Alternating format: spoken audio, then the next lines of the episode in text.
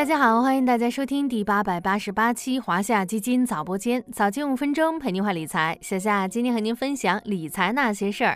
磨底磨了这么久，能够很明显的感到，每天追问到底底在哪里的人少了很多。熟悉市场三十多年牛熊起落的投资者，差不多都知道，市场底部的出现是有顺序的。首先出现的通常是政策底，此后一到两个月时间，市场底和估值底往往会同步出现，继而出现反弹并确立反转趋势。业内认为，政策底会已于前期出现，A 股估值仍处于均值附近徘徊，估值底出现与否众说纷纭，市场底又在哪里呢？今天我们就从估值幻觉的角度来谈谈当前市场的情况。估值幻觉从字面上理解，就是投资者对估值产生了一种误解。我们不妨从误解所反映的三个方面来弄清楚今天所要说的估值的三重幻觉。第一重幻觉反映的是市场实际估值比我们所看到的还要低。近几年来，A 股市场的结构发生了巨大变化，以万德全 A 指数为标的。按照申万二级行业划分，四年前占比最高的七个行业依次是股份制银行、证券、保险、白酒、房地产开发、化学制药、电力。但如今的行业排序则变成了白酒、证券、半导体、电池、股份制银行、电力、软件开发。很明显，随着科创板开板，以半导体、新能源车链为代表的科技制造业市值占比明显扩张。而科技制造行业本身的估值中枢偏高，这也导致了 A 股估值中枢被动抬升。所以，即便我们看到当前上证指数距离估值底似乎还有一定距离，但实际上已经处于底部。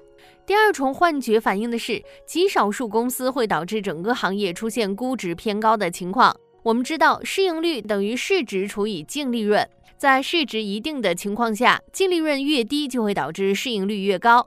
在那些处于盈利周期底部的行业，尤其是公司数量并不多的行业，极少数公司净利润亏损，会拖累整个行业的利润水平，从而导致行业估值出现几百甚至几千的极高情况。但实际上，撇开那些极少数净利润亏损的公司，这些行业大部分公司的估值其实处于正常水平。这种情况在科技制造行业比较常见。第三重幻觉反映的是，投资者认为市场估值波动过大了，这其实还是 A 股结构变迁导致的。传统周期行业本身具有估值偏低、波动较小的特点，而科技制造行业则相反，具有估值偏高、估值弹性也更大的特点。随着 A 股市值结构中科技制造行业的占比越来越高，A 股整体市值的波动性也会随之放大。这就好像小夏点了一杯鸳鸯咖啡，并备注三分奶七分咖啡，那么自然会比普通的鸳鸯咖啡味道更浓。那么了解了估值幻觉的原理，可以从中学到什么道理呢？一句话回答就是：估值幻觉导致当前 A 股估值看起来并不低，但其实当前 A 股估值已经接近二零一八年末的底部区域，所以说 A 股的估值底可能已经出现。为什么这么说呢？因为有机构提供了一个打破估值幻觉的方法，过程复杂，我们略过不说，直接上结论。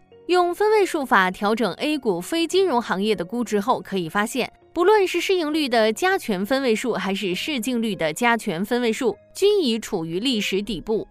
所以说，大家对于当前的市场其实不用太悲观。A 股目前处于底部博弈状态，虽然短期内受利率变动影响，导致资金外流压力增加而产生一定压力，但其实基本面回暖的趋势或已较为确定。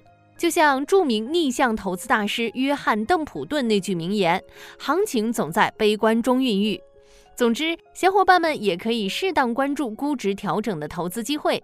从大类行业来说，消费板块的估值经分位数法调整后，已处于历史底部区域。另外，一级行业中，钢铁、交运、轻工、美护等行业经调整后，估值已处于低位。感兴趣的小伙伴不妨多关注一下。